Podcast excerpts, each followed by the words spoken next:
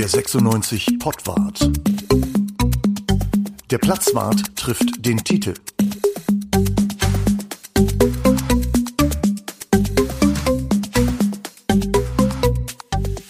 Hallo und herzlich willkommen zum Pottwart. Der Platzwart trifft den Titel diese Woche schon eine Woche früher ähm, als normalerweise. Es begrüßen euch der Bruno, der Titel und der Uwe. Hallo ihr beiden.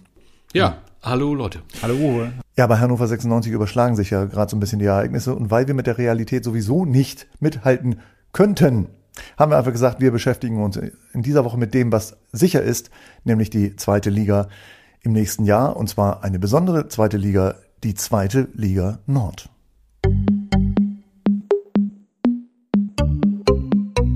Stell dir vor, Bremen steigt jetzt noch ab, was ja nicht ganz unwahrscheinlich ist. Äh, wir gönnen es denen natürlich nicht. äh, Aber ähm, Rostock steigt auf, wir haben Kiel, wir haben St. Pauli, wir haben den HSV, wir haben Hannover 96 als sozusagen konstanten Zweitligisten mittlerweile. Wir haben Braunschweig möglicherweise dann doch noch, wir hätten glaube ich dann insgesamt acht Teams aus dem Norden. Das ist so die zweite Liga Nord. Zählt, zählt Osnabrück auch noch dazu? Ist das, Stimmt, ist das jetzt, Nord? du's sagst. Ist das Oder ist Nord? es- oder Ja. ist das, ist das schon, ist das schon Nord. West oder was? äh, ja, aber genau, genau wie du sagst, ich finde es ich find's total spannend zu sehen, was sich da gerade äh, zusammenwürfelt für die nächste Saison. Und ich habe äh, letztens so gesagt, dass eigentlich müssten die Dauerkarten in der zweiten Liga teurer sein als in der ersten Liga, wo sie, wo sie Augsburg gegen, ja, vielleicht haben sie Fürth oder vielleicht haben sie dann auch Hoffenheim im, mit Sicherheit oder weiß nicht, wer da noch übrig bleibt in der ersten Liga. Man, Ähm, man muss natürlich immer sagen, ohne denen zu nahe treten zu wollen. Aber Nein, natürlich sind alles tolle Vereine und die, wir, lieben die total. Also Hoffenheim, Herrgott, also ich schlafe in der Bettwäsche, ne? Ich habe kürzlich ja mal die, die Behauptung ausgestellt, wenn du die, die, also wenn das jetzt so kommen sollte, Bremen steigt ab, Köln steigt ab, Schalke steigt ab, das, die sind für das, was ich jetzt sagen will, nicht so relevant. Aber wenn du alle deutschen Meistertitel mal so zusammennimmst, irgendwie käme die zweite Liga möglicherweise auf mehr deutsche Meistertitel, wenn du Nürnberg dazu rechnest, als sozusagen Supertrumpf. Und 1860 steigt und, und ne, steigt auf, Das könnte ja sein. so, ne, als die erste Liga, wo die Bayern natürlich ganz viele Meistertitel haben, aber wäre das, wenn Köln und, und Bremen jetzt runtergehen? Ganz bestimmt. Also wenn, wenn Rostock jetzt auch noch aufsteigt und äh, die haben ja auch ein paar DDR-Meisterschaften äh, gewonnen, dann, dann ja, dann, Ja, oder die, die Dynamos, ne? Die Dynamos aus Dresden. Die sind ja auch noch in der Verlosung. so sieht's aus. Ja, aber dann, dann haben wir, dann haben wir in der zweiten Liga, das ist eine Meisterliga, also eine Champions, Ah. Champions League. Das heißt, äh, der billigste Dauerkartenplatz bei. Hannover 96, 400 Euro. Ja, Dann ist Sandhausen so der Karpfen im, im Hechtteich, ne, tatsächlich. Mhm, könnte man so sagen, genau. Ja, und, aber ist es tatsächlich so, dass die zweite Liga möglicherweise wirklich, also das DSF oder Sport 1, die haben ja immer davon geredet, die beste zweite Liga aller Zeiten, bla bla bla, äh, aber die nächste Saison könnte wirklich eine Hammer zweite Liga werden, oder? ja von, von, den- von den Namen auf jeden Fall. Ja, nominell, ne? Genau. das Nomi nominell auf jeden Fall. Also, aber die Clubs sind ja auch nicht äh, so ohne Grund in der zweiten Liga gelandet. Ne? Also es hat da auch ein bisschen was mit Management zu tun, mit Planung, mit Geld, äh, was verloren gegangen ist äh, oder in den Gully geflossen ist oder wie auch immer. Und ähm, da, ähm, ja, also ja, mittlerweile ist es so, wenn, hat, hat Kena Kotschak hat das ja die ganze Saison auch immer äh, vorgebetet. Das ist die beste zweite Liga der Welt, hat er immer gesagt. Ja, und da kann man keinen, auch Würzburg und so weiter, darf man alle nicht unterschätzen. Aber bei aller Liebe, es ist mittlerweile wirklich so, wenn, ähm, wenn man vom Fernseher sitzt, und das passiert mir ab und zu auch, dass ich zweite Liga gucke und ab und zu dann auch noch erste Liga gucke. Und wenn man Pech hat, kommt auch mal eine Live-Übertragung aus der Premier League dazu. Das sind andere Sportarten, muss man sagen. Also die zweite Liga ist von der ersten Liga so weit weg, sportlich gesehen, dass sich Bielefeld da jetzt noch so ansatzweise hält, ist fast ein Wunder. Liegt aber dann tatsächlich auch an der Führungsschwäche der Clubs wie Bremen oder Köln, die eben äh, damit, damit unten reinrutschen. Oder Mainz eine Zeit lang, die machen es ja jetzt gerade ganz gut, aber ja, also sportlich ist das mit Sicherheit nicht die beste zweite Liga der Welt. Wobei mit Sicherheit ist jetzt, ich gucke jetzt keine zweite französische Liga, keine zweite spanische Liga, aber Mensch, ähm, warum nicht? Guck doch mal rein da. ja, kann man mal machen eigentlich. Ja. Ist doch alles da, ne? Kann man sich ja, kann man sich ja Mieten kaufen und äh, streamen und dann guckst du mal die zweite französische Liga. Gott, ich gucke die erste schon nicht. Aber wenn du tatsächlich mal in diese zweite Liga guckst und guckst äh, die, das Zuschauerpotenzial dieser zweiten Liga mit Schalke, mit Hamburg, also wenn Zuschauer wieder äh, drin sein dürfen in den Stadien, was ja hoffentlich dann demnächst wieder der Fall sein wird, wenn du Bremen hast, wenn du hättest jetzt, ne, wenn du Köln hast, wenn du Hamburg hast, wenn du Schalke hast, das sind äh, alles proppevolle Stadien bei jedem Spiel, theoretisch, ne? Ja, denke ich auch. Ich freue mich da auch richtig drauf tatsächlich. Also das Einzige, wo ich dem, dem Nichtaufstieg und dem Ligaverbleib in der zweiten Liga dann tatsächlich äh, was Positives abgewinnen kann, ist, äh, dass du große Namen hier nach Hannover ins Stadion kriegst und wenn das dann wieder aufgemacht werden sollte, mhm. hast du auch wirklich volle Stadien gegen den HSV, war das Ding immer voll, egal wie scheiße du gerade gespielt hast. In dem Zusammenhang wünsche ich mir übrigens tatsächlich, ähm, Entschuldigung da draußen, ähm, dass Eintracht Braunschweig nicht absteigt, weil dann haben wir nämlich zwei schöne Derbys und mhm. ähm, sieht jetzt gerade ein bisschen anders aus. Das sieht aus nach dritter Liga bei Eintracht Braunschweig. Aber eigentlich, äh, der Spiele wegen würde ich sagen, lass die ruhig in der zweiten Liga bleiben. Jetzt könnte man ja das Gefühl haben, da gibt es irgendwie ein Süd-Nord-Gefälle. Irgendwie, weil so viele Nordvereine zweitklassig sind. Der einzige erstklassige Nordverein ist der VfL Wolfsburg. Der ganze Rest, dann jetzt mal Gesetz Bremen geht ab, äh, ist zweitklassig. Gibt es das, hat das irgendeine logische Grundlage? Ja, natürlich hat es das, oder, Tite? Pass auf, ich erkläre es dir mal. Äh, äh, erste, ne, die erste Liga setzt sich zusammen aus finanzstarken Vereinen, aus, aus Städten oder aus, aus, einem, aus einer Struktur, die Geld hat. Viel Geld. Dann kommt die zweite Liga mit irgendwelchen klammen Nordclubs und in der dritten Liga, guckst du, äh, da ist der ganze Osten versammelt. Also von daher, es hat schlicht und ergreifend, du siehst das, du siehst das Geldgefälle über die Republik verteilt ähm, siehst du in den Ligen 1, 2 und 3. Das ist so. Zustimmung? Nicht ganz, nein. Nein. Also ich würde sagen, es liegt am Wetter. Natürlich, das Wetter, ja, ich, das habe ich ganz vergessen. Entschuldigung. Nieselpiss ist nicht gut für Fußball. Mhm, wenn du das jetzt meintest. Ja, ja, das meinte ich auch. Also tatsächlich, also ich glaube nicht, dass das, dass das, dass auf irgendwas, irgendwelche Rückschlüsse äh, äh in der Geografie zu, zulässt, was die Erst- und Zweit- und Drittliga-Zugehörigkeit angeht. Also äh, ich habe das jetzt noch nicht nachgerechnet, aber das werde ich äh, sofort tun, wenn wir ja fertig sind. Also Beispiel Stuttgart, Hannover. Irgendwie äh, hat man ja immer gesagt, okay, die Städte sind ungefähr gleich groß, aber Stuttgart ist ungleich finanzstärker, also was jetzt den Background der Region und so weiter anbetrifft. Ist das so? Nee, das glaube ich nicht. Also was den Club angeht, glaube ich das nicht. Also grundsätzlich war die Finanzstärke der Stuttgarter natürlich immer größer. Mhm. Das, also du hast ja nach den Finanzen gefragt, ja, okay, das mag so sein.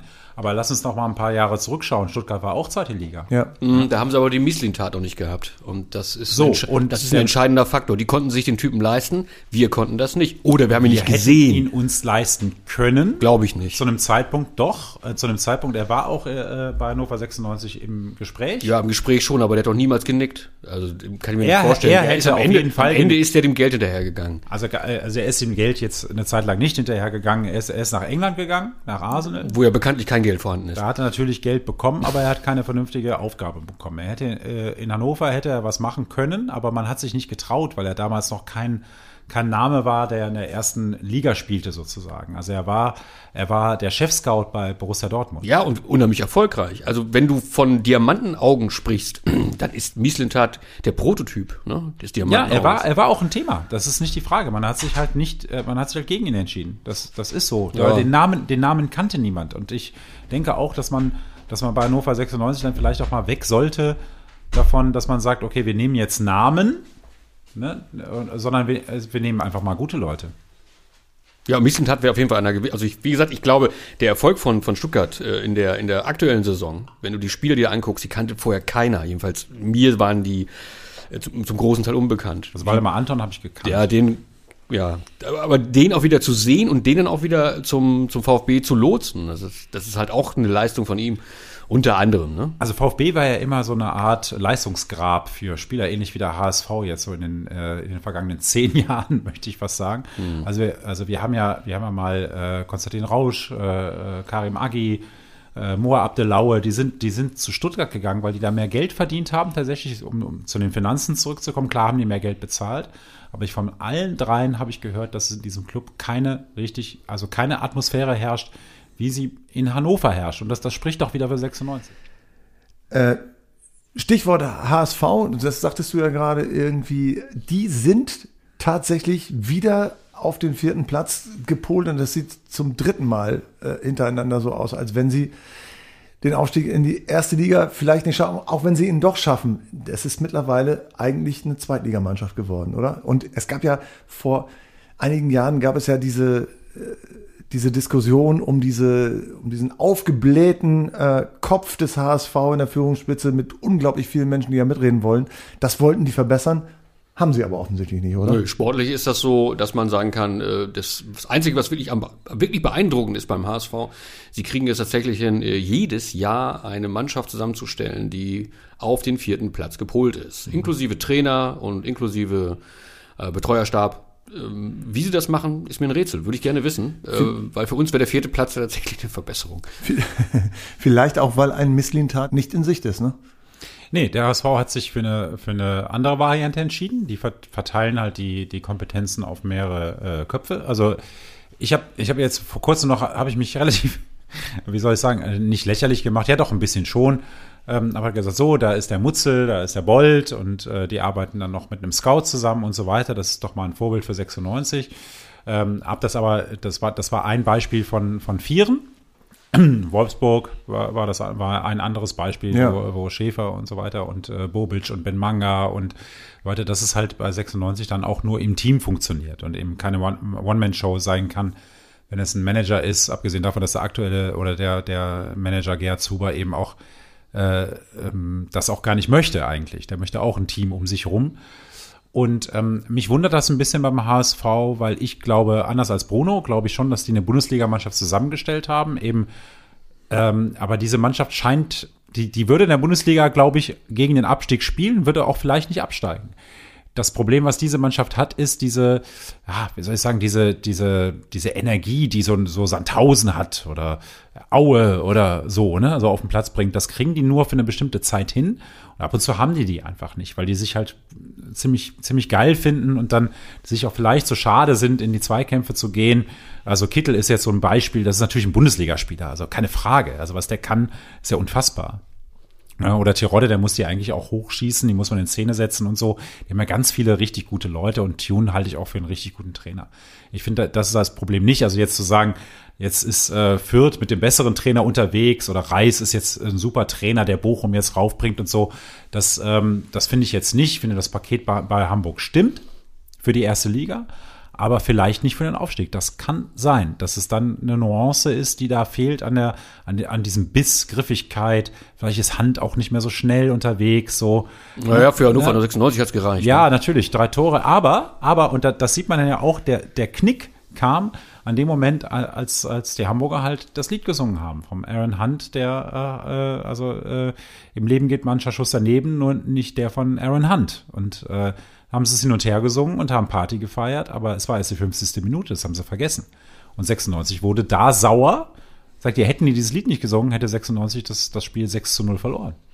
Ist das eigentlich ein Vorteil für Hannover 96 im Aufstiegskampf, wenn sie ihn denn noch annehmen wollten, dass so viele hochklassige Mannschaften nächstes Jahr in der zweiten Liga spielen? Also gegen die, äh, gegen die guten Mannschaften, finde ich, haben die äh, 96er eigentlich mal ganz gut ausgesehen. Also Probleme haben sie mit denen, die sich tief hinten reinstellen und wo sie das Spiel machen müssen, ähm, wo sie sich auch, glaube ich, mental einfach nochmal fit machen müssen. Da haben sie eher die Probleme. Und ähm, wie gesagt, ich freue mich auf die Liga, wenn sie denn hochklassig wird. Wenn sie, je hochklassiger, desto besser. Für mich als Zuschauer und für alle anderen Fans natürlich. Ähm, also ein bisschen weniger Würzburg und ein bisschen mehr bisschen mehr Werder Bremen, klar. Gerne. Auch, auch für die Aufstiegschancen? Also ich finde nicht, dass, dass es, dass, also dass 96 sich äh, leichter tut mit, mit, ähm, mit Mannschaften von oben, finde finde ich jetzt nicht. Also man hat 4 zu 1 gegen, also 1 zu 4 gegen Fürth verloren, 0 zu 3 gegen Hamburg zurückgelegen, mit viel, viel Glück 1-0 in Hamburg gewonnen. Ähm, Bochum, Wollte ich gerade sagen, vier Punkte gegen HSV. Also, also. Wirklich, ja, ja, also, also das war, also das 0, nach dem 0-3 habe ich gedacht, das geht jetzt wirklich 0-6 aus. Also da, und das Hinspiel war. Ist war, es aber nicht. Ist es aber nicht, ja. Ja, aber 1-4 gegen Fürth könnt ihr mir jetzt nicht wegnehmen. Nee, das können wir dir nicht wegnehmen, das stimmt. Und Rückspiel 2-2. So. Ja. Und die stellen sich nicht ja, hinten rein. Ja. Die stellen sich nicht hinten rein. Und, äh, und es gibt keine, es gibt keine Konstante in dieser Saison bei Nova 96. Es gibt keine Konstante, wo man sagt, äh, die verlieren immer gegen die unteren oder gewinnen immer gegen die oberen, die gibt es nicht. Du gewinnst einmal hoch gegen Düsseldorf und verlierst einmal 2-3 gegen Düsseldorf, zum Beispiel. Mhm. Ne? Und das, ähm, das ist einfach, und das, das ist das Problem dieser Mannschaft, dass es keine Konstante gibt. Und äh, wenn wir diese Rückrunde sehen, ist Hannover 96 auf dem Weg, wenn das so weitergehen äh, gegangen wäre oder so weitergehen würde, auch in der Planung auf dem Weg in die dritte Liga. Und da brauchen wir gar nicht darüber zu sprechen, wie toll, toll es ist, dass Schalke da ist oder Hamburg oder so weiter. Das geht runter, wenn das so weitergeht. Zustimmung? Ja, die Tendenz ist, ist klar, ist, ist natürlich negativ. Ähm, ich verliere trotzdem lieber gegen Werder Bremen und den HSV als gegen die Würzburger Kickers. Da bleibe ich bei. Also, und ich gucke mir die Spiele auch tatsächlich lieber an. Also, ich bin ja ja, ich gewinne lieber gegen die, ne? Ja, lieber gewinnen, aber wenn du schon verlieren musst, äh, was ja bei 96 auch durchaus äh, zur DNA gehört, ja. dann lieber gegen die. Ich bin da ja so ein heilloser Träumer. Ich denke ja immer, äh, die Mannschaft wird jetzt um, um Sebastian Ernst herum äh, äh ganz toll werden und man wird in der nächsten Saison irgendwie eine, eine, eine Saison haben wie 2011. Ich, ich lasse mir diesen Traum einfach nicht nehmen, dass die irgendwann, ich meine, wir reden seit 2013 jetzt eigentlich letztendlich über unzufriedenstellenden Fußball, also über einfach, ja, wenn wir, wie spät ist es, spät genug, über Kackfußball. Ne, seit 2013, der echt nicht mehr so wirklich Spaß macht. Ähm, und das sind jetzt acht Jahre. Ich glaube ja immer an so Periodika, dass man irgendwann, dass es irgendwann wiederkommt. Tatsächlich, dass sie irgendwann mal wieder eine gute Saison spielen und dass die dann auch mal wieder um den Aufstieg mitspielen. Also ich würde tendenziell auch diese Saison wieder in die andere Richtung tippen. Aber hm, alte Fans, alte Fans sagen, es gibt einen Zehn-Jahres-Rhythmus ne, von von besser werdendem Fußball und schlechter werdendem Fußball. Na, das wäre jetzt also ich im Jahre das mal 2021 der, der, Fall. Richtig, ich habe das tatsächlich mal in der Traditionsabteilung von Hannover 96, da wurde das ernsthaft diskutiert und fand dort auch sehr viel Zustimmung. Und erzähl, ich sag mal so, ich sag mal so, die, ich sag mal so, die, die Jahreszahl der dort anwesenden 96-Fans war sehr, sehr hoch. Also ich äh, oder wir, Uwe, du warst auch dabei, wir drückten den, den Altersschnitt ähm, ich will nicht sagen erheblich, aber doch zumindest um eine Nuance. Äh, also sie sagen immer, zehn Jahre, zehn Jahre geht's, geht's bergauf. Ne? Aber das und waren zehn ja Jahre geht's wieder bergab und dann geht's wieder irgendwo bergauf. Aber das war ja auch die, äh, die, der Traditionsclub und das waren nicht die 96 Chippendales, zu denen wir ja traditionell gehören. Gehören, ja, ja, würden. Nein, schon klar. Ähm, nee, das war wirklich dann die Traditionsabteilung, also ähm, 1000 Jahre 96. Aber natürlich sehr viel, sehr viel Fußball-Sachverstand und vor allen Dingen auch mit dem Blick in die, in die Tiefe, in die, ja. in die Historie rein. Ja. Ne? Und äh, vielleicht haben die schlicht und ergreifend recht. Also wenn mir wär's, mir wär's auch recht, weil dann wird's nämlich tatsächlich, wenn man sagt so, naja, so 2013 war nicht so das Jahr, wo es dann so langsam wieder, mhm. ne? Runterging. Genau. 2012 kann man vielleicht sagen, vielleicht fing es ja da schon an, aber 13 glaube ich dann tatsächlich. Äh, du, dann die, haben wir jetzt in zwei Jahren haben wir, haben wir hier eine Bombenmannschaft, die ja. wieder um den Aufstieg mitspielt. Um den Aufstieg in die dritte, um die zweite Liga. Dann, genau, das ist äh, ja ja nein, das ist konsequent. Ich meine, das ist, da ist Tite, das ist ja das ist ja richtig. Ne? Er denkt konsequent zu Ende, nämlich nochmal ein Jahr, zwei schlechte Jahre. Die hießen dann tatsächlich nicht irgendwie zweite Liga, sondern dritte. Tite sag doch mal, dass du eben Blödsinn erzählt hast und die gehen natürlich nicht in die dritte Liga, sondern sie haben eine Granatensaison Saison, weil sie jetzt einfach verdammt geile Spieler verpflichten, wenig Geld kosten, aber rennen wie die Teufel und dann eben, oder? Also, ähm, da, da fehlt es mir im Augenblick an der Fantasie, muss ich sagen. Also, äh, also mir, mir, mir, fehlt es, mir, mir fehlt es nicht in der Fantasie, wie man so eine Mannschaft vielleicht zusammenstellen könnte. Aber mir fehlt es an, an der Fantasie, dass 96 Strukturen schafft, dass es in der kommenden Saison wesentlich besser wird. Also dass man, dass man, dass man dann sagt so, okay, jetzt steigen wir, jetzt ist Schalke, Hamburg und wir sehen ja immer besser aus und Bremen ist auch noch dabei und Köln für möglich. Nee, so viele können gar nicht absteigen. Ne? Jetzt habe ich einen so. Nein, aber ähm, ich habe nicht, ich, ich glaube nicht, dass 96 es schafft, jetzt in kurzer Zeit die Strukturen zu schaffen, um im Transfermarkt, auf dem Transfermarkt oder in der eigenen Mannschaft Potenziale zu sehen und zu sagen, wir bekommen eine Mannschaft zusammen, die in der nächsten Saison aufsteigen kann. Das glaube ich nicht. Das ist aber das Ziel. Mhm. Das ist das Ziel. Äh, Martin Kind, das Ziel ist, dass er die Kompetenzen, die er jetzt hat und auch nutzt, ähm, abgibt, wenn er ähm, ja, also wenn er eben noch in der Lage dazu ist, das zu tun. Der ist äh, jetzt, jetzt 77 geworden und er möchte das so schnell wie möglich schaffen. Das heißt, mhm. ich glaube nicht, dass er eine einen, äh, das habe ich eben schon mal gesagt, das habe ich ja vorhin schon mal gesagt oder ein andermal mal gesagt, dass ein, dass ein, dass ein junger Trainer quasi so perspektivisch arbeiten darf bei 96, was, das würde Martin Kind so lange dauern. Bis es dann irgendwann mal funktioniert. Das ist ein Dämpfer für meine Euphorie gerade. Ich dachte, da geht was. Also, aber vielleicht dachte ich ja nur. Was ist denn St. Pauli zuzutrauen in der nächsten Saison? Die spielen ja die heftigste äh, Halbserie, die sie jemals gespielt haben, glaube ich. Das ist ja Wahnsinn, oder? Ja, Rückrunde ganz oben. Ähm, vollkommen erstaunlich. Die habe ich ehrlicherweise dann auch schon in der dritten Liga gesehen. Aber die Rückrunde haben sie die Kurve absolut gekriegt, spielen ganz frischen Fußball. Und äh, es freut mich sehr für, für zwei meiner Freunde, die, die glühende Pauli-Anhänger sind. Hm. Ähm, für die Mannschaft letztendlich auch, Herrgott. Also wenn die da oben mitspielen, ist doch schön. Das freut Man, mich. Also wie gesagt, auch die werden wir ja in der zweiten Liga dann nächste ja. Saison wiedersehen. Man muss ja äh, mal sagen, äh, neben Pauli ist ja auch Mainz in so einer Situation, äh, die ja sieben Punkte hatten nach der Halbserie und jetzt irgendwie die, ich glaube, Vierter sind in der Rückrundentabelle. Wie kann es sein, dass Mannschaften, jetzt Stichwort St. Pauli, Stichwort Mainz, in der Winterpause so einen so einen Turnaround irgendwie hinkriegen, der ja eigentlich kaum denkbar ist. Die Menschen sind schlecht gelaunt, der Abstieg ist fast besiegelt und dann zischen sie so ab. Wie geht das? Das ist so ungefähr so, was, was, was, was allen so geht, also allen so gehen sollte, wenn sie extrem unter Druck stehen, dann, dann ähm, merkt, also man muss halt erstmal irgendwie so richtig merken, es geht einem schlecht. Richtig kacke. Platz 17, zweite Liga, ist acht Punkte, erste Liga, ist richtig scheiße. Ich sage, ich sage jetzt schon, dass ich, wenn du fertig bist, dass ich dann Schalke sagen werde, aber red erst mal weiter. Ja, und dann ist, sind die Wege aber äh, in St. Pauli wesentlich kürzer als die in Schalke und die in Mainz nämlich genauso. Und ähm, da hat man einfach äh, bei St. Pauli äh, die richtigen Leute angerufen und hat gesagt, habt ihr noch Spieler für uns? Könnt ihr uns helfen?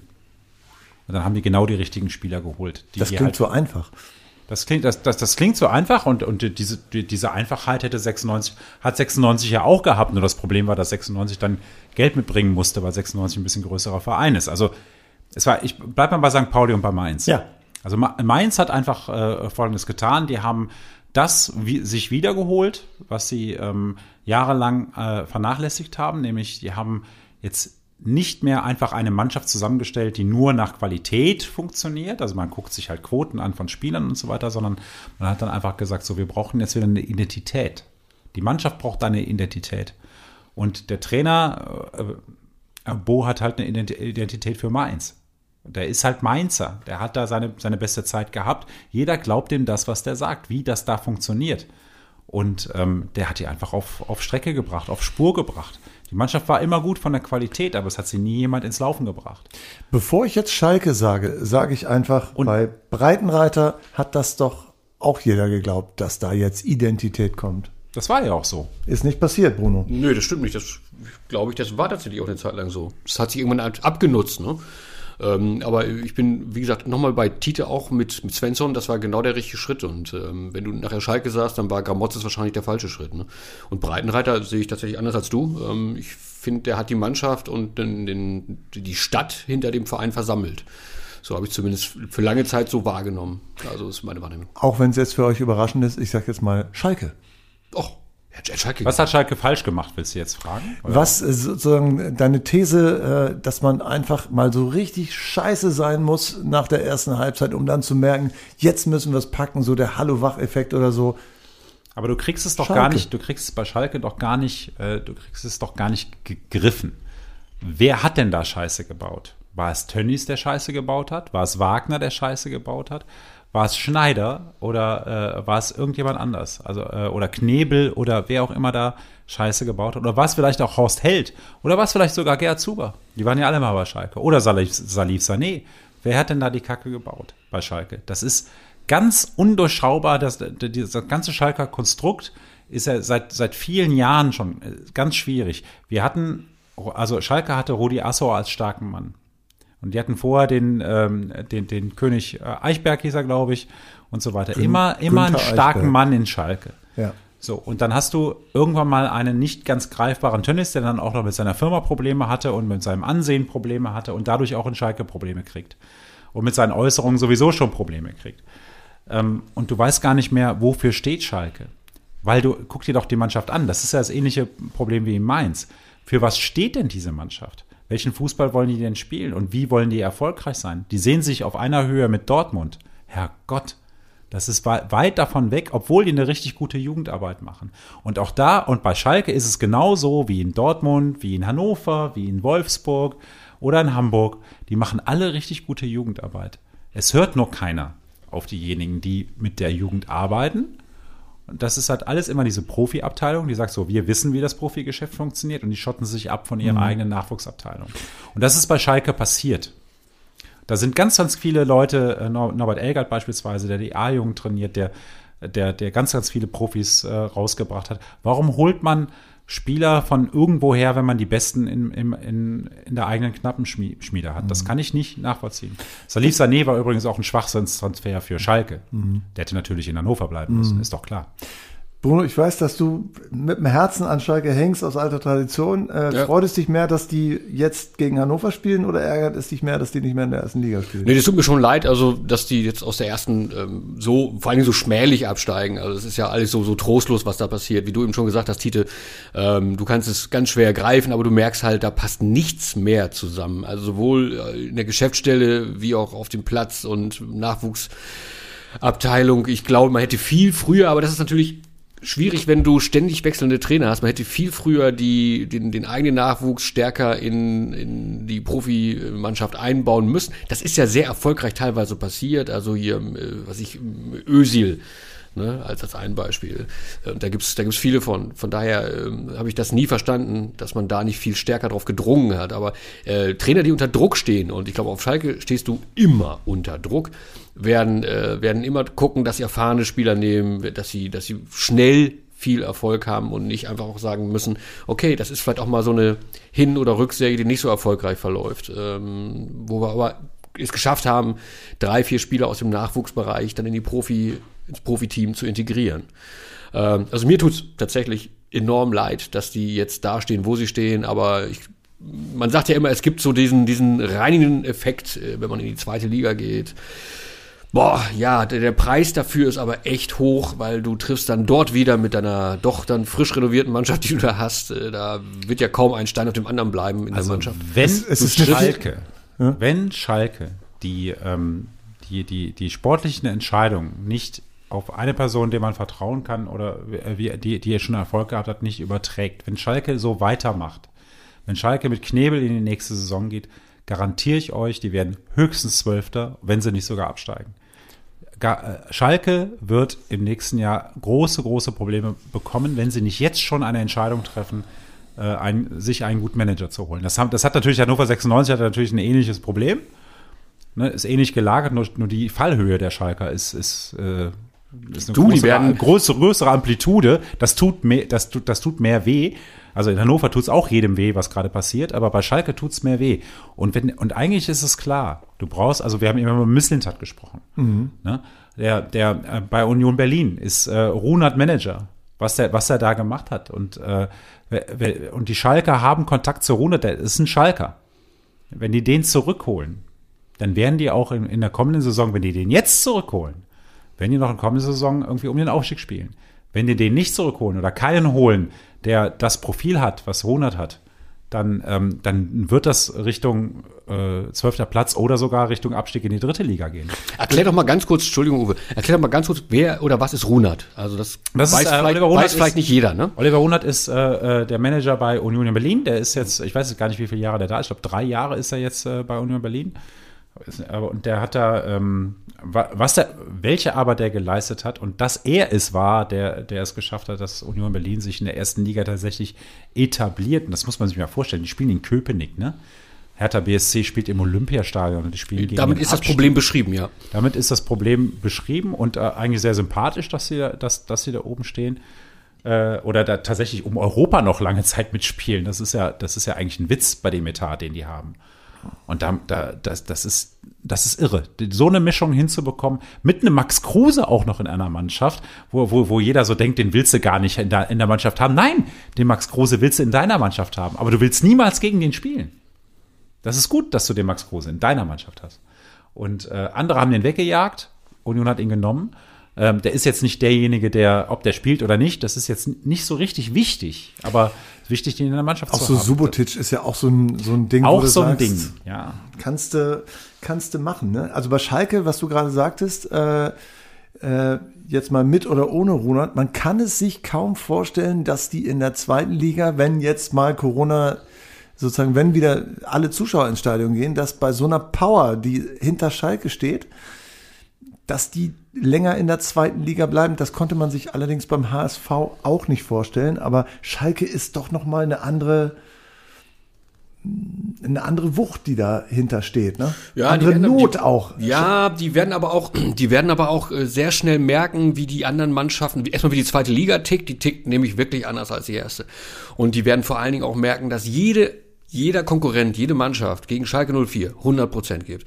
Die geben Vollgas. Also ein Sieg äh, gegen Schalke 04 in dem Pflichtspiel, das ist für jede, für jedes Sandhausen, für jedes Heidenheim und äh, wer da unten noch alles rum, rumkräuchen mag, das ist, ein, das ist eine Auszeichnung. Also das wird jedes Spiel wird die für die schwer. Das äh, wird so sein. Das, Das das, das, das prophezeie ich. Das ist bei Hannover 96 nicht mehr so, ne? oder? Nö, da bist du. Doch, doch, schon, schon, schon. Ja, weil die, stimmt, weil die, klar. Spieler, die, die Spieler in Sandhausen, in Heidenheim, in Darmstadt, die wissen schon, was die Spieler bei Hannover verdienen. Das wissen die schon. Frage, ist die zweite Liga in der nächsten Saison, ist das so die Liga der Gescheiterten? Ja, hundertprozentig, natürlich. Das sind, das sind die, das sind die Mannschaften äh, oder die Clubs, die die Zeichen der Zeit nicht erkannt haben vor fünf Jahren oder vor sechs Jahren. Das genau die spielen in der zweiten Liga und das auch zu Recht. Und zwar die, die jetzt von oben runtergekommen sind. Ganz genau. Wie, ja, Ganz genau. okay. Oder auch in den vergangenen Jahren runter, also inklusive Hannover 96 und Hamburger SV. Ja. Mit Auf- und Abstieg hat Hannover 96 ja immer zu tun gehabt. Und aus diesem Grunde haben wir aus unserer kleinen Reihe Platzwart Klassik. dieses Stück mal rausgesucht für euch. Vielen Dank und herzlich willkommen also im Souterrain des deutschen Fußballs. Wir haben immer gedacht, ähm, in den vergangenen Jahren, Abstieg ist scheiße. Ne? Schlechte Laune, lange Gesichter, Wut, Depression, Pöbeleien, Frustsaufen, Ehekrise, Anarchie. Oder wenn man in Braunschweig sagt, Wochenende.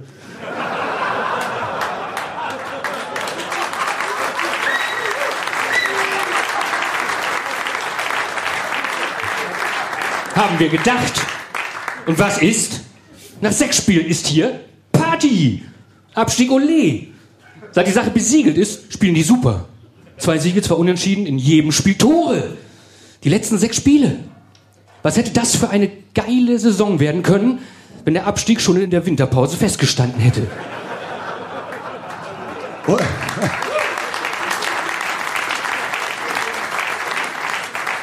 Und Schuld an allem, Die FKK-Villa in Ricklingen. Mit sowas hat Kind nichts am Hut. Das einzige Doppel-D in seinem Leben war bislang Dirk Duffner. Gut, die FKK-Villa hatte einen Business-Seat im Stadion. Nur erzählen durften sie das niemandem. und jetzt, wo die FKK-Villa zum großen Frustvögeln einlud, ja, da, war jemand, kann jemand Da zufällig war natürlich niemand, Uwe, niemand. okay.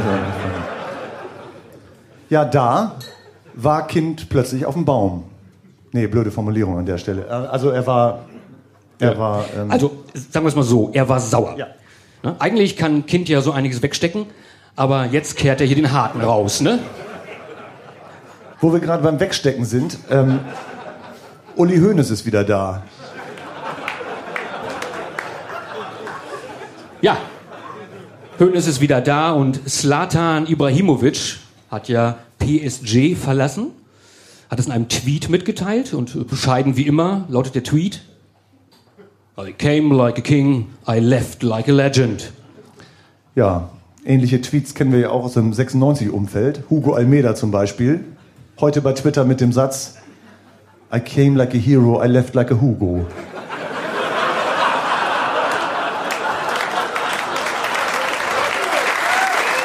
Jo.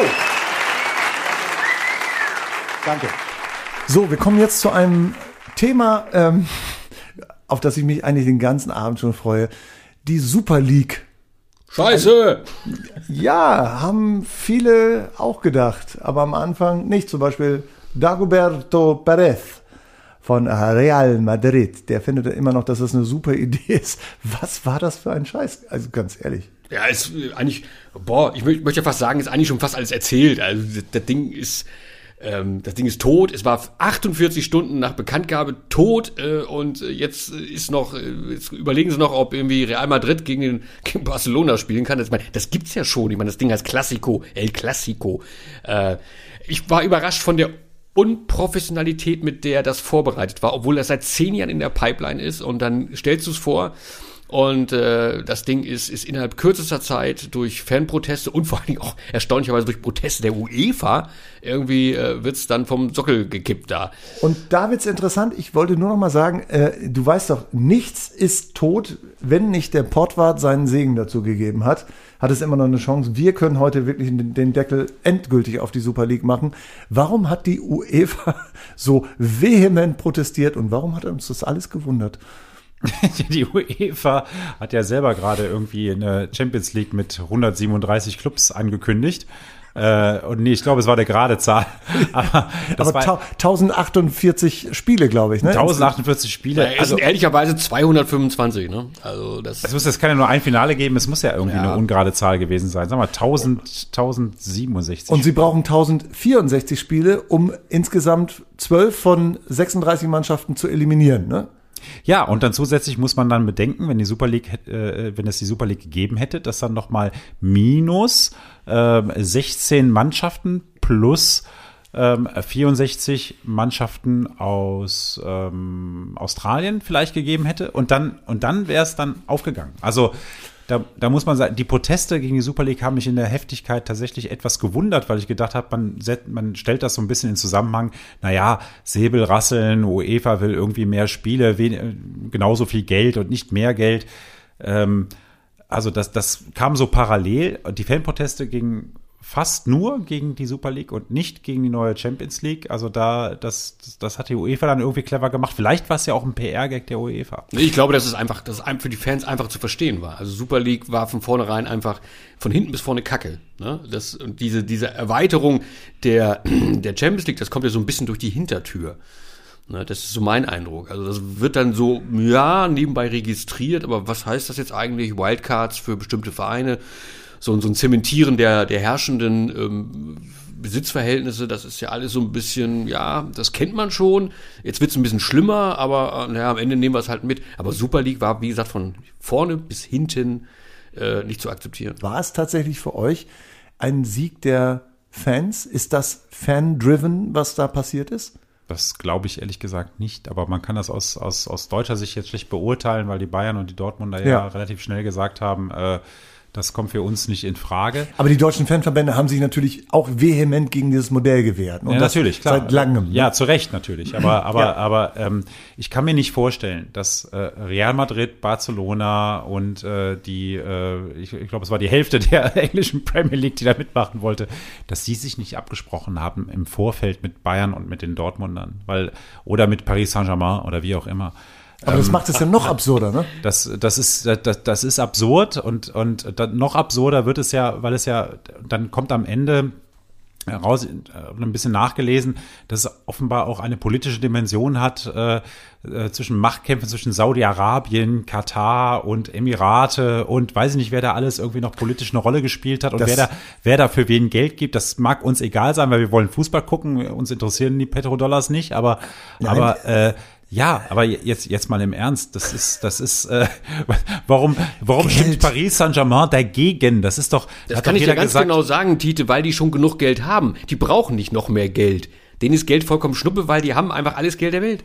Es kommt darauf an, von wem du das Geld dann nimmst, ne? Also welches Geld ist schmutzig, welches ist sauber, welches ist unser Geld. Also wenn du die Eva fragst, gibt's kein schmutziges Geld. Ich glaube, ich glaube auch Herrn Perez geht's wirklich um den Fußball. Der hat gesagt, wir wollen den Fußball retten und ich glaube, der will auch nichts anderes. Also Geld äh, ist für den, glaube ich, nicht wichtig. Dem geht's um Ideale. Natürlich. Ganz, ganz bestimmt. klar. Also, worum es vielleicht, Nicht? worum es vielleicht einigen englischen Clubs gegangen ist, ist die, ähm, die Anzahl der Spiele etwas zu reduzieren. Das kann sein. Das ist ein Argument, das ich auch gehört habe. Aber das, ich m, vermag das nicht zu glauben, weil halt englische Clubs dann doch Spielzeuge der, der Besitzer sind. Und, Aber äh, ganz im Ernst, ich meine, kommen wir noch mal auf den Kern zurück. Erst sagen alle zu, unterschreiben Verträge. Dann tritt die Hälfte, bevor überhaupt irgendjemand was gesagt hat, mehr oder weniger, tritt schon wieder zurück. Also wie können die genau diese Bosse, die erst sagen, ja, wir machen mit, super, und wir entschulden uns. Es geht ja um nichts anderes als, dass sich die Vereine entschulden dadurch, weil sie einfach durch diese fetten Spielergehälter so viel Geld einfach äh, so viel Schulden aufgehäuft haben, ähm, dass sie dringend irgendeinen einen, einen Hebel brauchen, um das, um das wieder abzubezahlen. Warum unterschreiben die das erst und treten dann eine Woche oder ein paar Tage später zurück? Das ist doch es soll ja um 4 Milliarden gegangen sein. Ne? Also wenn ich- hochgradig absurd. So, es soll um 4 Milliarden gegangen sein. Ähm, ob, ob es diese Milliarden jemals gab. Also äh, jetzt mal, jetzt mal äh, so, wenn ich das alles so verfolge, das ging mir auch alles zu schnell. Also es ging ja sowohl die Unterzeichnung als auch der Rückzug einen Tag später fast oder waren es zwei Tage, ich weiß es gar nicht mehr genau. Ähm, das ging mir zu schnell und das wirkt, das wirkt auf mich ein bisschen wie auch abgesprochen. Wir sind was Großem auf der Spur, richtig? Das ist einem, einer großen Weltverschwörung. Zumindest im Fußball. Also das klingt jetzt so ein bisschen so, als sei quasi die Super League nur erfunden worden, um sofort wieder abgesagt zu werden, damit die Erweiterung der Champions League geräuschlos umgesetzt werden So kann. sehe ich das, ja, jetzt mal ohne Okay. Mist. So sehe ich das. Okay, das, das, das Also ist das ist ein Grund vielleicht, aber, aber wie gesagt, einen anderen anderen Grund gibt es, äh, wo, also aus welcher Quelle sprudelt das Geld? Und ähm, es gibt eben verschiedene große Geldgeber noch, solange Öl eine große Rolle spielt. Und das hat Saudi-Arabien und, und Katar und Emirate, wie gesagt, die, äh, das, das, da, da haben die Vereine schon äh, eine klare, äh, eine klare Zuordnung. Ne? Zu welchem Land gehören sie? Wo kommt das Geld her? Und da gab es dann schon Widerstände. PSG zum Beispiel, das ist jetzt ein Beispiel. Die wollten halt nicht mit dem Geld aus Saudi-Arabien eine Super League spielen. Äh, Wie schon gesagt, die haben genug Geld bei PSG. Die brauchen nicht noch mehr. Aber jetzt ähm, wird jetzt so die Champions League, über die wird wahrscheinlich nochmal diskutiert. Davon gehe ich aus und das sollte auch so sein. So viele Spiele, ähm, dann interessiert die Champions League dann irgendwann auch keinen mehr. Und in Hannover ist man sowieso sauer, weil dann hätte man gleich äh, äh, auf das Sevilla-Spiel verzichten können und äh, Hannover 96 äh, 2011 in die Champions League schicken können als Tabellenvierter. Du, als mittlerweile, wenn die Champions League Reform tatsächlich so durchgeht, wie sie durchgeht, wirst du als Elfter der zweiten Liga irgendwann wirklich eine Chance haben. Insofern ist die Reform der Champions League auch für Hannover 96 relevant. Ja, Also Wenn- du meinst, wenn, wenn Fürth und, ähm, und Kiel dann da mitspielen dürfen, kommen wir auch irgendwann mal dran. Nein, ne? ich glaube, wenn 1024 Mannschaften, ich glaube, das wird so das, das, das Fernziel sein. Die fangen jetzt mal an mit 36, aber irgendwann werden es 48, 94 und äh, irgendwann 1024 äh, äh, Mannschaften sein. Dann ist Hannover 96 als Elfter der zweiten Liga automatisch qualifiziert. Sie müssten nur die zweite Liga halten. Und wenn Schalke Zwölfter wird in der zweiten Liga, wird Gazprom schon dafür sorgen, dass äh, der Zwölfte aus der zweiten Liga in der Europa League spielt. Ähm, jetzt mal ganz im Ernst. Die Bundesregierung hat es immer ähm, geschafft, während irgendwelcher Europameisterschaften oder Weltmeisterschaften am besten irgendwelche ähm, Gesetze durchzudrücken oder irgendwelche Sachen durchzudrücken, weil alle gerade so euphorisch waren, weil Deutschland so gut gespielt hat und dann ließ sich, ließen sich Sachen viel besser irgendwie äh, beschließen. Ist das jetzt so ähnlich mit dieser Champions League, dass man einfach sagen kann, äh, die ist eigentlich genauso scheiße, wenn nicht noch schlimmer als diese Super League ähm, letztendlich. Und man jetzt sonnen sich, Herr Infantino hat sich ja mittlerweile auch eingemischt und der Kollege von der UEFA, die Ja, sagen jetzt, genau. also, also das ist ganz, ganz fürchterlich mit der Super League, aber unsere Champions League, die ist eigentlich cool. Ja, das ist ja so ein bisschen irgendwie den, den, den Bock zum Gärtner machen da. Ne? Also letztendlich die, die den Fußball verhunzen über die Champions League, feiern sich jetzt als Retter, äh, weil sie die Super League verhindert haben. Also das würde deine, deine, deine These so ein bisschen stützen, Tite, da. Ähm, Ceferin und Infantino sind natürlich mitnichten irgendwie Retter des Fußballs. Das sind beides Juristen und Geschäftsleute, die das Maximale an Profit Echt? aus den, ja, das ist nicht jetzt, auch ich bin was Großem auf der Spur. Ne? Das merkst du, ne? Infantino. Geld, es geht um Geld, weil Ein Lobbyist? Nein. Ja. Also, wie gesagt, das ist ja das, ist das perfide an der Situation gerade. Und äh, ich denke, die meisten durchschauen das schon, aber äh, die feiern sich selbst da gerade. War das jetzt ein Sargnagel irgendwie für den Profifußball, so wie, er, wie wir ihn bislang kannten? Oder geht nach einem kleinen Shitstorm alles wieder so weiter, wie es bislang war? Das glaube ich nicht. Also ähm, äh, erstens glaube ich das nicht wegen der, der äh, Corona-Krise gerade. Ich bin echt mal gespannt, wenn die Fans zurückkommen, was in den Stadien los, was in den Stadien los ist. Also Was- man stelle sich vor, diese, diese, diese 96-Saison zum Beispiel hätte mit Fans stattgefunden. Man hätte die beiden Derbys natürlich abgefeiert ohne Ende. Aber ich glaube nicht, dass, dass, dass Kenan Kotschak so lange Trainer geblieben wäre, hätte es Fans im Stadion gegeben. Und ähm, jetzt lass mal die Fans gegen Schalke und gegen Hamburg wieder ins Stadion gehen. Sagen wir mal, Hamburg steigt nicht auf und dann kommen die Fans wieder ins Stadion. Was Ja. glaubt ihr, was da los ist? Ähm, das ist ja die einzige Möglichkeit tatsächlich für Fans dann irgendwie den Protest dann irgendwie zu machen. Das muss man nicht so machen wie bei Hannover 96 vor ein paar Jahren, ähm, dass man irgendwie gleich alles boykottiert und so weiter. Das kann auch konstruktiver laufen, aber im Stadion selber, glaube ich, wird es, wird es eine seltsame, seltsame Atmosphäre geben. Ich glaube auch nicht, dass es gleich wieder voll wird überall. Nee. Und das auch so eine zweite Garantiert Liga. nicht. Egal, genau. Und mit- genau, in der zweiten Liga dann auch mit so vielen guten Clubs. Ich glaube auch, dass die Stadien nicht alle voll werden. Auch in der ersten Liga schon mal gar nicht. Und was bedeutet das jetzt sozusagen für das Thema Super League und Ja. Champions League? Das sind ja dann doch ähm, teilweise Teams, jetzt ich denke an England, wo sowieso nicht mehr jeder einfach mal so Zugang hat zu Stadien, sondern wo eh schon so eine Selektion irgendwie stattgefunden hat, was Fans anbetrifft. Äh, wie wird sich das auswirken? Was meinst du? Ähm, also ich, ich, ich glaube, dass wenn Fans im Stadion sind, wieder und ähm, da wieder eine Rolle spielen, dass diese ganzen Themen verschwinden werden. Also so- dass die Super League nie wieder eine Rolle spielen wird. Ich glaube auch, dass die, ähm, dass die Zeit dazu genutzt wurde, mh, so Sachen wie Katar äh, zum Beispiel nochmal zu hinterfragen. Ich glaube, ehrlich gesagt, aus heute, es ist jetzt eine, eine steile These, aber für mich ist Dafür- nicht klar, ob es die Weltmeisterschaft in Katar geben wird, weil Titel der Widerstand halt einfach viel zu groß geworden ist.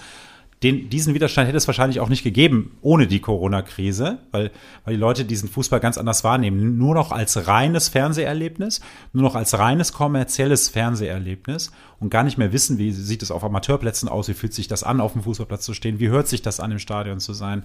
Und da, und da bleibt halt diese, dieses, dieses, dieser Finanz, diese finanzielle große Fußballkrake so irgendwie so ein bisschen über. Ähm, und das macht nicht so viel Spaß, wie man sich darüber ärgern kann. Das heißt, man ärgert sich mehr darüber, als dass es Spaß macht, dem zuzuschauen, diesem ganzen, ganzen Entwicklung im Fußball, weil es wirklich nur noch um diese Fernsehgelder geht. Und Ich mein- bei Katar wird, glaube ich, das wird ein Problem. Ich glaube nicht, also mal abgesehen von der EM, ich glaube nicht, dass die WM in Katar so stattfinden wird, wie, die, wie, wie sie geplant ist. Wenn es so weitergeht, steile These, äh, wenn es so weitergeht, könnte es dazu führen, dass, äh, was ja auch eine der Forderungen ist, wir hatten ja irgendwann mal, war ja das, die heutige Champions League war ja der Europapokal der Landesmeister, da haben einfach die Landesmeister gespielt und wir haben äh, an einem mm, Mittwoch irgendwann um 14 Uhr äh, Steaua Bukarest gegen den FC Bayern geguckt auf einem Platz, Der keine Flutlichtmasten hatte, ne? der keine Flutlichtmasten hatte und äh, über den sich äh, jeder Achtligist in äh, Deutschland irgendwie äh, ärgern würde. Haben wir damals geguckt, aber das waren wirklich die Landesmeister. Kann es sein, dass es irgendwann zurückkehrt zu so einem System, dass tatsächlich die besten Mannschaften des Landes gegeneinander spielen und nicht die ersten acht oder sechs? Kann ich mir nicht vorstellen, ehrlicherweise, weil du hast mittlerweile so einen Fußballadel, wo äh, wer würde in, in Spanien zurücktreten wollen? Wer würde in, in England sagen, äh, okay, nur der Erste und die anderen? Die Big Six, die das da dominieren, die jetzt auch in der Super League am Start waren. Ähm, ich glaube, da hackt eine Krähe der anderen, wie sagt man so schön, kein Auge aus. Und wahrscheinlich ist es am Ende äh, doch Abstimmung mit den Füßen, dass man lieber Atletico gegen äh, Saint-Germain sehen will als Slavia Prag gegen äh, Brügge. Ja, wenn Bukarest und Bayern München die besten Mannschaften in dieser Saison waren, dann haben die auch zu Recht in dem Finale gestanden, egal auf welchem Platz. Ja. Äh, Ich halte, ich halte es nicht für ausgeschlossen, dass es eine Gegenbewegung gibt. Nee, um 14 Uhr damals, das war eher so das 16. Finale oder sowas. Aber äh, wir waren froh, dass jemand das übertragen hat und Rolf Kramer hat per Telefon kommentiert. weil er ja sozusagen im tiefen Osten war. Äh, aber das, es, es war irgendwie zu sehen und man hat sich's angeguckt, weil so selten Fußball kam. Heute spielt ja ständig irgendwie jemand. Das ist ja so ein bisschen der, der Punkt. Äh, man ist ja auf Fußball erdrückt mittlerweile. Ne? Das wird, das wird, äh, die Faszination dafür wird irgendwann nachlassen, wenn die Kinos wieder aufmachen und wir wieder ins Theater gehen können und äh, in äh, Kulturveranstaltungen Ja? überhaupt aller Art. Ja, ganz, ganz sicher. Der Fußball ist im Augenblick das.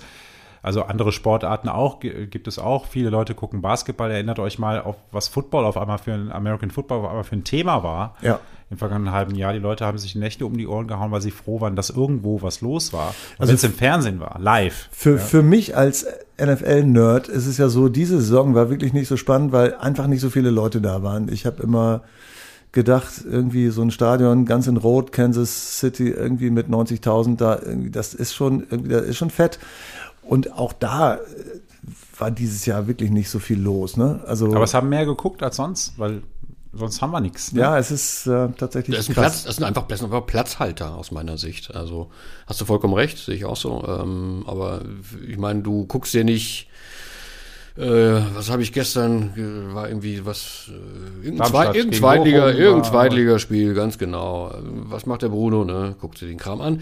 Würde ich nicht machen, wenn es draußen Wetter ist schön und ich kann in den Biergarten gehen oder ich gehe in das in die Oper, was ich auch regelmäßig mache. Ich meine, im Moment kann man ja wirklich einfach sagen, Fußballspiele nach 22 Uhr sind wirklich, äh, sind wirklich attraktiv. Weil ab 22 Uhr sind alle zu Hause, ne? Also, Nee, du kannst doch joggen gehen, mein Freund. Das stimmt, das äh, mache ich ja auch nach 22 Uhr. Äh, zwischen 22 Uhr und zwei- 24 Uhr jogge ich. Ja, ja auch, ne? Oder? Ich jogge gleich nach Hause, ehrlich gesagt, ähm, Richtung Laatzen. das kann ein bisschen Also dauern. Ich jogge von 4 Uhr morgens bis 5 Uhr morgens. Finale Frage für euch. Ähm, wird es die Champions League-Reform in der Form tatsächlich, so wie sie im Moment angedacht ist, geben? Oder wird in dem Zuge, wo die Super League so abgebügelt wurde, jetzt die Champions League-Reform auch fallen? Tite? Ich glaube, dass die äh, Reform, wie sie jetzt geplant ist, auch gemacht wird. Und danach wird es dann äh, wahrscheinlich irgendwann mal den Weg zurückgehen. Es wird die, die Gegenbewegung wird, wird größer und der Widerstand dagegen wird größer und äh, die Fernsehgelder werden auch nicht mehr so fließen, weil auch da wird sich irgendwann der Wettbewerb erschöpfen. Und die, die, die Kosten sind einfach zu hoch für den Fußball, der auf dem Niveau gespielt wird. Und nicht jeder kann da mithalten. Und, äh, habe ich ja eben schon mal gesagt, ich glaube einfach, dass den Leuten irgendwann too much wird mit, mit, mit Fußball. Das wird sich nicht mehr lohnen. Bruno, wir reden ja über das Jahr 24, 25. Das wären ja noch theoretisch drei Jahre, wo Hannover 96 wieder dahin kommen können. Was lachst du? Aber da ist es sportlich ja keine Herausforderung mehr, wenn man dann als, äh, Als Bundesligist. als Bundesliga Erst, Erstligist. Siebter Ja, damit die Champions mischen. League. Ich glaube auch, ich bin da bei Tite, ähm, die, die ziehen das durch jetzt. Die haben das so weit getrieben, dass sie das vorbereitet haben. Ich glaube, sie sitzen den Protest tatsächlich aus. Die werden das umsetzen und äh, die, die Reform, äh, ihr sprecht von den Fans, die da Druck ausüben. Ich glaube, das wird, kommt bei der UEFA und kommt bei der FIFA kaum an, ehrlicherweise. Was am Ende bei denen ankommt, sind Einschaltquoten.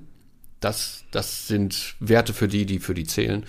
Wenn die sinken sollten, wenn die Einnahmen aus der, aus der Fernsehwerbung sinken, dann gäbe es, gäbe es eine Chance für, für eine erneute Reform der Reform. Äh, Aber bis es soweit ist, äh, ziehen die das, ziehen die das durch. Da ist mehr Geld im Topf offensichtlich, das zu verteilen gilt und es wird verteilt an die, die schon immer gut bedacht worden sind. Und so wird es, so wird es kommen, zumindest für die nächsten Jahre.